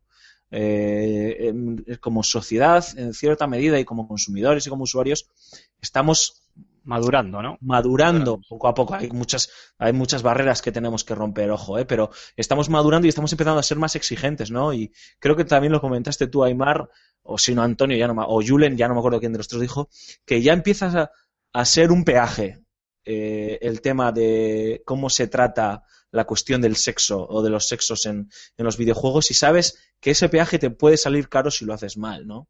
Entonces, eh, aunque haya muchas compañías que no están concienciada- concienciadas perdón, a este respecto, por lo menos saben que ya no van a caer de manera premeditada para vender videojuegos en el tópico más sexista, porque con toda probabilidad el tío les puede salir por la culata. ¿no? Entonces, por lo menos, si vas a incluir a una mujer porque crees que así te va a ayudar a llegar a, a las jugadoras, por lo menos lo, lo vas a tratar con respeto eh, para, para no desbarrar, vamos. ¿no? Entonces, pues bueno. Oye, perfecto. Pues nada, dicho, dicho esto, pregunta final eh, sobre Sony y un poco lo que tú nos, nos comentabas antes, que no era Horizon lo que más te había llamado la atención. Así que obviamente la pregunta es de recibo. ¿Qué es lo que más te ha, lo que más te ha llamado la atención? Eh, Pues tengo el corazón dividido, tío, porque eh, The Last Guardian me ha, me ha gustado mucho. ¿Estás en fase Alejandro Sanz con el corazón partido? Efectivamente. Eh, creo que eh, The Last Guardian se merece, joder, esto es ponernos muy solemnes, ¿eh? Pero se merece una lectura eh, sobre el impacto que tiene que este título siga en desarrollo y vaya a ver la luz definitivamente por, por lo que suponen los juegos del extinto tímico, ¿no? De, de, de la visión de autor que tiene Fumito Ueda. Um, pude ver una demo eh, un poquito más extendida que empezaba antes de lo que mostré en la conferencia a manos de, de Fumito Ueda y es Porque, perdóname que te interrumpa, Alfonso. A mí, bajo mi humilde opinión, lo que mostraron en la conferencia no fue un acierto del todo, ¿eh? No por nada, ¿eh? Yo estoy encantado con The Last Guardian, es un juego que tengo muchas ganas y a mí me pueden vender una Play gracias a, a The Last Guardian. Pero no sé, me quedé con ganas de más. Pero no, no porque me mostraran poco, sino porque lo que me mostraron no me dijo demasiado. Perdona. Es, que sí, es, sí. es un juego, eh, en la demo que nos enseñaron tampoco es que te nos enseñasen mucho más, o sea, era dentro de esa especie de prisión, estás a- es que no quiero explicar porque hay un pequeño spoiler que de la historia que no, no quiero contarlo, ¿no? Pero bueno, eh, no enseñaron nada grandilocuente como sí hizo y ahora en- explicaré Naughty Dog con Uncharted, con Uncharted 4. Eh, sirvió más para escucharle a Fumito Ueda explicándonos que él sigue muy involucrado con el proyecto, que está el juego, por así decirlo, hecho, a falta de empezar a pulirlo, incluso explicó por qué, eh, no sé si esto ya es público o no es público, porque yo creo que no dijo ni siquiera que fuese un off topic, ¿no? O sea, un off the records, perdón, por qué el juego sale en Play 4 y no en Play 3 y por qué ha habido tanto retraso, ¿no? Que es que la Play 3 era incapaz de mover eh, a una tasa de frames estable este de Last Guardian y que se había mm, eh, se había convertido en un proyecto gigantesco para un estudio como el Timico y no habían sabido gestionarlo y tal. Bueno, pues eh, sirvió más para eso, ¿no? Y para conocer algunas de las cosas del juego, como la ausencia del HUD y demás. Eh, no sé, es un juego que es necesario y me parece eh, me parece todo un acierto que Sony haya tenido paciencia y hay que tener muchísima paciencia para lanzar este juego con todo lo que ha llovido y sabiendo que, que, bueno, que va a vender, pero que tampoco va a ser un, un blockbuster loco de estos que como son los FIFAs, los Assassins y demás, ¿no? Sí, sí, eso está claro. Eso, eso es- es- también es un debate que tuvimos el programa pasado y es, es, es obvio que al final me da igual el remake del Final Fantasy o el de Last Guardian o incluso el propio Shenmue, al que le tengo más ganas que nada. Luego llegará el Assassin's de turno o el FIFA de turno y, y venderá lo que no está en los escritos. Está claro. Es, es así. Y, y me gustó mucho, eh, ojo. Pero luego, pues, eh, vi eh, Uncharted 4 y dices, tío, estos tíos están en otra liga, macho. O sea, estos tíos juegan a, a, a, a otro fútbol, macho. No sé cómo pueden coger. A, a mí me encanta, soy un fanático de la saga Uncharted, pero Uncharted 3 me pareció el peor de, de los tres. Y fíjate que el 1 es regulero, ¿eh? Me pareció el peor de los tres. Muy regulero el uno, ¿eh? porque, porque creo que eh, no supi o sea, decidieron explotar todo lo que funcionaba. Eh, juego cinematográfico, espectacular, sin tregua para el jugador, pero no tenía alma, no tenía carisma este juego, ¿no? Yo creo que la vuelta de, de Dragman y eh, Strali al desarrollo del juego ah, le ha vuelto dar le ha vuelto a dar eh, aire nuevo y sobre todo a demostrar que ellos están siempre por delante de, de su competencia en el género y que ellos son el listón en el género. Y no hablo, su competencia no es solo Tomb Raider, ¿eh? Hablo cualquier juego de acción en tercera persona, tío. Eh, es, una, es una barbaridad, tío, lo que, lo que hicieron. Yo me acuerdo que me fijaba ya, dije, voy a fijarme en detallitos, tío, en chorradas. Cuando el taxi, el taxi, iba a decir, el jeep se choca con, en la demo que nos enseñaron, se choca con, con las paredes, la pared se desconcha, tío. Cuando se choca contra las farolas, contra el mobiliario que había, contra las maderas y tal, cómo este reacciona, de qué manera tan natural y fluida lo hace, eh, re- eh, quiere decir que tienes a gente enferma trabajando en ello, ¿no? Eh, que- no sé, eh, eh, es, es una barbaridad que no se puede contar, que hay que jugar, ¿no? Y luego la demo que enseñaron me pareció que era más Uncharted que lo que se vio allí, ¿no? Lo que se vio allí era, hey, que veáis que encima si queremos montamos una persecución scriptada, pero que va a daros la sensación que tú tienes libertad para decidir por dónde te mueves, ¿no? Y joder, hay que ser muy bueno para hacer eso Sí, sí. y luego enseñaron el clásico los clásicos tiroteos con eh, escenas muy impactantes y muy épicas, eh, muy Uncharted y muy Naughty Dog, con la ropa que se llena de barro, la ropa que se rompe. Hay una escena muy espectacular dentro de un jeep en primera persona, o sea, que tienes la cámara muy encima de Nate y el jeep se está incendiando por dentro y es todo muy peliculero y muy heavy rain. Es decir, no sé, es, me pareció muy loco. Dije, eh, tío, estos tíos no sé, o sea, no tienen, no tienen competencia, ¿no? Y, y- y creo que va a ser el- uno de los grandes lanzamientos de- del año que viene. Entonces estoy dudando entre qué es lo que más me gustó, si el entretenimiento loco de Uncharted 4 de Sony, ¿eh? Entretenimiento loco de Uncharted 4 o, eh, o ese entretenimiento más lento y pausado e incluso más profundo de, de, de Last Guardian, ¿no? Pero bueno, son dos auténticos juegazos. A mí la, la, la persecución de coches de Uncharted mm, sació un poco mis ganas de que apareciese un nuevo motor Storm, que al final me quedó un poco... Pero... pero Bueno, con, con ese. ¿Cómo le llamaban? El nuevo de Crew, el Wild. No. Eh, Wild, eh, Wild, Wildlands o algo así, ¿no? No, Wildlands es el Ghost Recon. Es el Ghost Recon. O Wild, bueno, Wild no sé qué, pero ese de, eso parecía más un Motorstorm que un, que un, un The Crew, pero bueno, bien. ¿No echaste de menos a David Cage, Alfonso? Sí, Ah, eh, no, la verdad es que no mucho. Pero bueno, hay, hay- hay un rumor muy loco por ahí, eh, que no sé si se ha desmentido o no, o, oye, o es verdad, y nadie lo quiere desmentir porque es verdad, como que está un pelín implicado en el desarrollo de Shenmue 3. ¡Ojo, cuidado! ¡Ojo, cuidado! Que si ya David Gates está ya trabajando en 3, ya puede pasar lo que sea, tío, o sea... Bueno, no, Pues ya no me- sé. Sí, simulador de paseos con, con cinemáticas. eh. Sí, efectivamente. Bueno, Eh, pues a mí ya me lo han vendido tres veces. No no me sé, compro, no sé me lo compro que- dos copias por si acaso. No sé lo que tiene de cierto, ¿eh? es algo que eh, se oí, por ahí por Los Ángeles y tal, y no, no, sé, no había forma de, de corroborar, obviamente, porque nadie te iba a admitir eh, que eso era un rumor o que eso era una mentira, o sea, que eso era verdad, lógicamente, ¿no? Entonces ya veremos, ya veremos, estaría, Vale. estaría bien. Me muero, me muero, qué risas.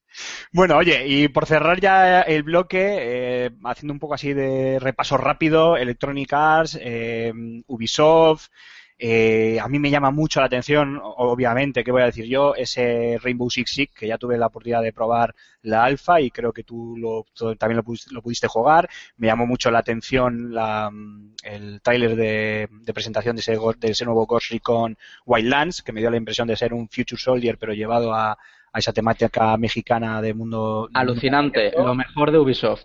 Y, eh.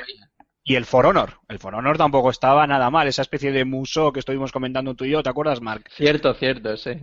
Eh, Alfonso, no sé, eh, te he soltado así como un batiburrillo de ideas, pero bueno, vete diciéndome Te cojo así. uno si quieres para no hablar de todos, eso. porque es. yo creo que vamos a tener tiempo de hablar mucho de Rainbow Six, sobre todo porque tú eres más experto, lo vi, me gustó, me pareció, creo que si Ubisoft lo sabe gestionar bien, tiene ahí un pequeño éxito para, para este año.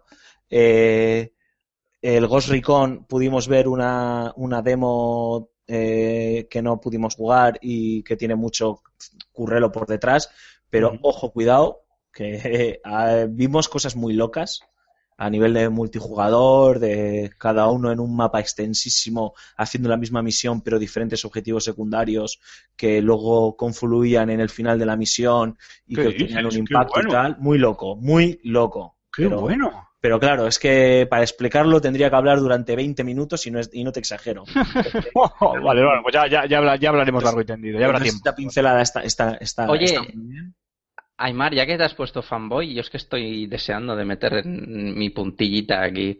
Vale, dale, si a mí me trolea, en este no, programa no, me trolea todo el mundo, así que tú dale. Si no me parece mejor momento, pues, no sé si os acordáis, yo por supuesto sí, que eh, en el antiguo Level Up, eh, con el equipo de Primera División, eh, la primera vez que yo llamé al programa fue antes de un E3, fue un especial eh, pre-E3, y fue para preguntar, fíjate si hace años, si creíais que iba a salir Kingdom Hearts 3.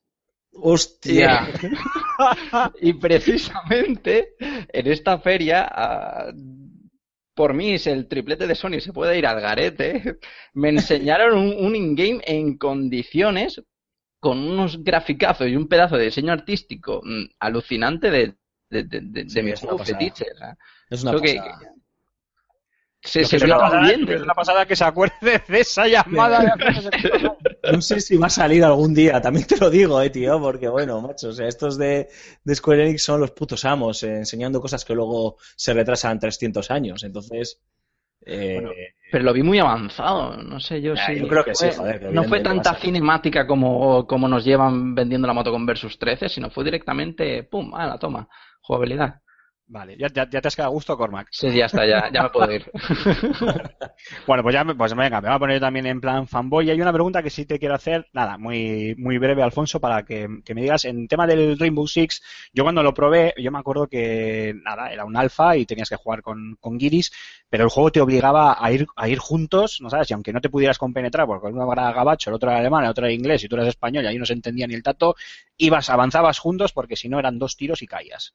O sea, de- depende de dónde te diesen, porque el, juego tiene reconocimiento de zona de impacto, podías morir al instante, o si no, de dos disparos caías al suelo, y si tenías algún compañero cerca que te podía eh, asistir, te levantaba, y si te venía el enemigo y te remataba, pues hasta luego Lucas, y como no hay respawn, tenías que esperar el término de la, de la ronda. Eh, ¿Pudiste comprobar eso in situ? ¿Es así o luego no es tanto? Porque luego en la demo gameplay que se nos mostraba, sí es cierto que ahí aparecían muchos, o sea, muy táctico todo, pero allí se pegaban tiros, ahí se veía marcadores en rojo y la gente le costaba caer. Entonces no sé cómo lo pudiste apreciar tú. Eh, es un juego que eh, tienes que estar sincronizado por pelotas. O sea, esa es la sensación que me dio a mí. Jugamos con. Jugué en un equipo con un compañero, dos compañeros de. Éramos dos españoles y luego creo que había un francés y ya está. ¿Y yo? No me acuerdo. Ya, bueno, el tema es que hubo un momento en el que el franchute o un japón y el japonés no se enteraban, tío de la vaina. Y hostias, te quedas con el culo al aire, ¿eh? porque claro, los desarrolladores jugaban compenetrados entre ellos y eran los cacos. Y, Y, y claro, te daban, pero bien. y es muy... com- A ver, eh, yo creo que, eh, um, como tú dices, cuando nos lo vendieron en el 3 del año pasado era sí o sí, te tenías que compenetrar porque una bala te mataba y tal, y casi eso parecía el arma 3. Y ahora sí que es cierto que como que esa parte se ha suavizado, o es la sensación que a mí también me ha dado, que te permite, mm, como bien dice Antonio, casi casi ir a pecho descubierto y que te lancen un misilazo. Sí. Pero, pero tienes que estar compenetrado, si no, yo creo que el juego no tiene sentido, la experiencia pierde, pierde enteros eh, y, y- y, no sé, o sea, es que no es un Call of Duty, es un juego, es un juego de táctico, de estrategia táctica, ¿no? Eh, y ojo, que yo creo que, que puede levantar pasiones dentro del mundo de los eSports. O sea, yo creo que las partidas de los eSports, si cuenta, si los jugadores, si los dos equipos son buenos, si los casters eh, le meten pasión y tal, yo creo que puede ser muy divertido por ese componente táctico que tiene y ese componente de me han pegado un tiro, sálvame, macho, que como me rematen, la liamos y no me, y no me respawneo. O sea, te quedas con el culo al aire. Puede tener ese rollo, ese rollo épico interesante, ¿eh? que, que, que, que si Ubisoft lo gestiona bien y se genera una buena comunidad de, de jugadores y, y de eSport, por así decirlo, ese deporte, Rainbow Six, puede, puede ser súper, súper atractivo. Oye, pues estaremos, estaremos atentos. Yo, yo el primero, desde luego, porque es un título que me llamó mucho la atención al que, y al que espero como, como agua de mayo. Pues Alfonso, ya te dejo directamente que cierres tú. Eh, hablábamos de Electronic Arts y Ubisoft, Assassin's Creed, For Honor, el propio Rainbow, Ghost Recon, bueno, pues todo esto que, Mirror, Mirror Edge, eh, Mass Effect, todo lo que mostraron, eh, pues nada, para que cojas tú lo que quieras, eh, lo que más te llamó la atención, lo comentes y si os parece ya cerramos el bloque. No me gustaría olvidarme de Star Wars Battlefront. Creo que va a ser uno de los pepinos de este año. Sabéis, lo he dicho en este podcast, eh, que no soy muy fan de los juegos multijugador y este juego me lo voy a comprar y le voy a meter todas las horas del planeta Tierra porque, porque es que, tío, es una auténtica pasada. Pudimos jugar, eso sí, solo con una clase, eh, la misión que enseñó Electronic Arts del planeta Hoth. ¿qué, ¿Y qué tal? Eh, Cuéntame, por favor, porque la jugamos, lo jugamos en una Play 4, tío. Y tengo que decirte que salvo... Y vi que era una Play 4. Que salvo que esa Play 4 fuese un PC modeado, tío, es tal cual lo que se ha visto. O sea, es una Pues- auténtica pasada. Pues fíjate que teníamos nuestras dudas, ¿eh? Y Alfonso, este, Antonio lo dijo el programa anterior, que no se iba a ver como lo estábamos viendo en L3, ¿eh? Lo La técnica esta, ¿cómo se llama? Fotogrametría o esto, ¿cómo se Sí, llama? fotogrametría, sí, te- tenemos un extenso reportaje en Va de Juegos al respecto. Eh, la ha utilizado DICE maravillosamente. Es cierto que es un juego que, que hace sus trampas, pero te puedo decir que ver explotar delante de tus narices una TAT delante de tus narices, verlo explotar y eso parecían fuegos artificiales, es una locura. O sea, lo han vendido muy bien, porque a mí la sensación que me dio cuando, cuando jugué, jugué la batalla, que además fue relativamente larga la, la batalla, no me acuerdo si la partida duró más de 12 minutos, ¿eh? La demo Eh, yo creo que es, es por ahí, son 10 minutos de demo. o algo Por así. eso, pues sí. eh, lo que te puedo asegurar es que fue una auténtica, era una auténtica locura. Tú salías ahí, mm, veías explotar todo, eh, todo el mundo disparando de un lado para otro. eh, no sé, a mí lo único que no me terminó de convencer muy bien fue el tema de los vehículos. Pero no por el hecho de que están de puta madre, o sea, es- es- son geniales. Era el hecho de, de cómo los recogías, ¿no? Eh, aparecían como pequeños ítems, por así decirlos, en el, en el escenario y si tú lo cogías te daba pie a que pudieses desplegar un, un TIE Fighter, un X-Wing, un AT-AT, etcétera, etcétera, ¿no? Y no sé, me pareció que perdía un poquillo ahí de, de esa magia de sacarlos de un hangar, ¿sabes? No sé explicarlo. Es una Sí. chorrada que me ha pasado a mí por la cabeza y que me sacó durante eh, una milésima de segundo de la partida porque al momento estaba pilotando mi X-Wing, tío, y eso ya era ya era la epilepsia. O sea, tú sabes lo que es recorrer eh, Hoth viendo a los andadores llegar por ahí, los a la Y por otro lado, los TIE Fighter persiguiéndote, ver a las tropas desplegarse y de repente ves que un tío acaba de convertirse en Darth Vader, tío, y dices, ¿pero qué es esto? Y tú estás sobrevolando tú con tu X-Wing. Te aseguro que eh, tiene que pasar algo muy chungo para que DICE no, no lo borde, tío, con este juego.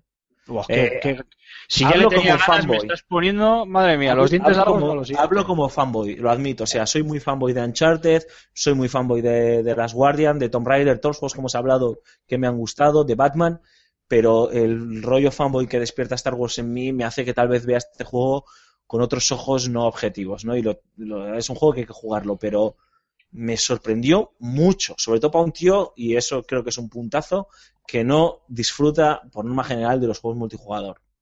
Bien, bien. Es bueno, es bueno saberlo. Bueno, eh, quedan muchísimos títulos de los que hablar, Sí, pero obviamente uf. no tenemos eh, tiempo para hablar de todos de forma pormenorizada. De todas formas, eh, el tiempo seguirá pasando, las semanas y los meses se irán sucediendo y de cada uno de ellos tendremos nuevas Claro. noticias y posibilidad de, de hablar. Así que si os parece, nos vamos a otro breve descanso y cerramos ya el programa con la firma de José Carlos Castillo.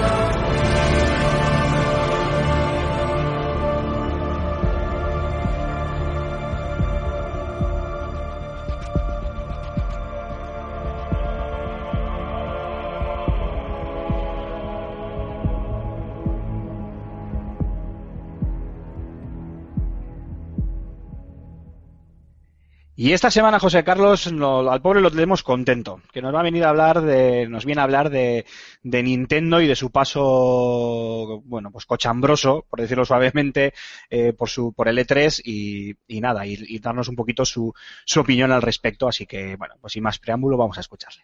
¿Quién ha ganado el E3? ¿Sony o Microsoft? Unos opinan que la primera por la presencia de Shenmue 3, The Last Guardian y el ansiado remake de Final Fantasy VII en su conferencia. Otros que la segunda por un catálogo de exclusividades más atractivo y a corto plazo. Nadie se acuerda de Nintendo, el año en que sus propios incondicionales soltaron sapos y culebras. Como el propio presidente de Nintendo América reconoció durante el Digital Event de la compañía, esta se encuentra inmersa en una de sus acostumbradas metamorfosis. Igual que un día abandonó los naipes y las aspiradoras en favor de los videojuegos, los de Kyoto se interesarán en los próximos años por los juegos para móviles, las figuras interactivas, los dispositivos de monitorización e incluso atracciones inspiradas en sus personajes más carismáticos.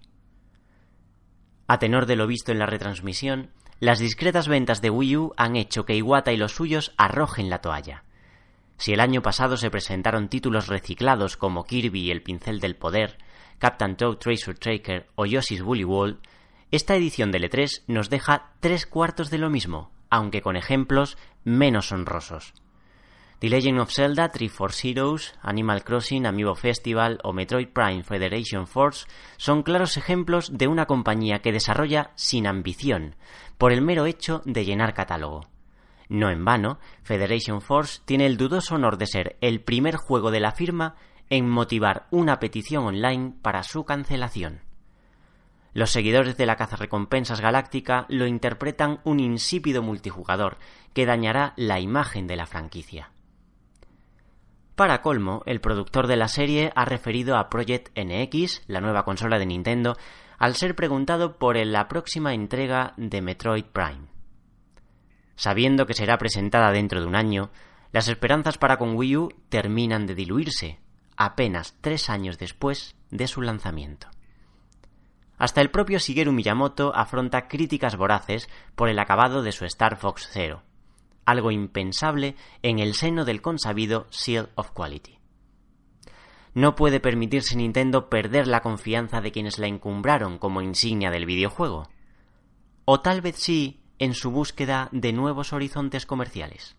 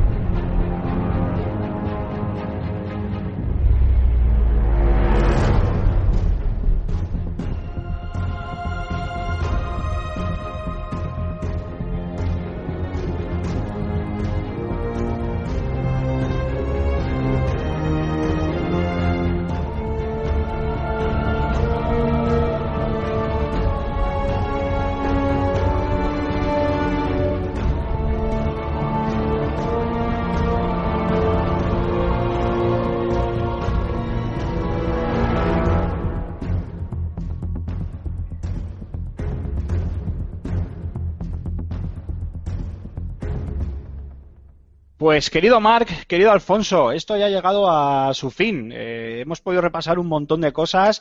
Ha estado muy bien poder hablar contigo, Alfonso, de primera mano para, para saber eh, pues, tus impresiones de, de, la feria angelina y me ha encantado tenerte de nuevo con nosotros, eh, Cormac, pero bueno, como decía, esto ya toca a su fin, hay que despedirse, no podemos eh, enrollarnos tampoco mucho, mucho más, así que a mí solo me queda como de costumbre agradeceros el haber estado aquí. Eh, Cormac, Marc Fernández, muchísimas gracias una semana más. El placer es mío, inmenso, de estar aquí y charlar con vosotros, eh, aprovechando aún la resaca ¿no? de, la Feria Angelina. Y bueno, espero eh, tener esta charla en otra ocasión con vosotros. Por supuesto, eso no, no, no, lo dudes. Y Alfonso, pues como de costumbre, muchísimas gracias eh, eh, y te paso el testigo porque ya sabes que a falta de Rulo y de Julen te toca a ti despedirte y recordar las formas de contacto. Nada, chicos, ya sabéis, pues estoy viendo en estos momentos. Ahí estamos, reventándole el programa a Aymar, como siempre. Sí, tú, Estoy-. Estoy viendo un gameplay del Battlefront en PC justo ahora, no sé cómo ha llegado a mí, no, no lo he buscado, tío, ha sido el puto destino y estoy, estoy flipando. Dicho lo cual, ya sabéis, chicos, podéis Me encontrar. encanta que me hagáis caso, que tanto caso cuando hablo, ¿eh? Es, es algo... Gracias. Es que si no lo hacemos, Aymar, tío, no es lo mismo, joder, no es lo mismo. No, ahora, la.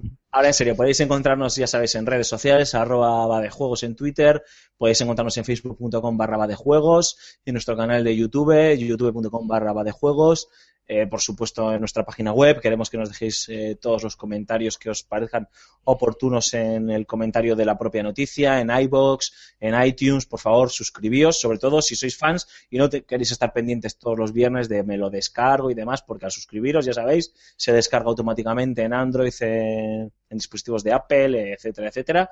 Y en nuestros twitters personales, eh, Alfonso Gómez AG, Aymar barra baja Ciguilín, arroba Antonio Santo, arroba Raúl Romgin, Gambo23, ¿no? Eso es. Y, y Cormac Cormac 10 20, jo, 19. 19 iba a decir, pero es Cormac 20.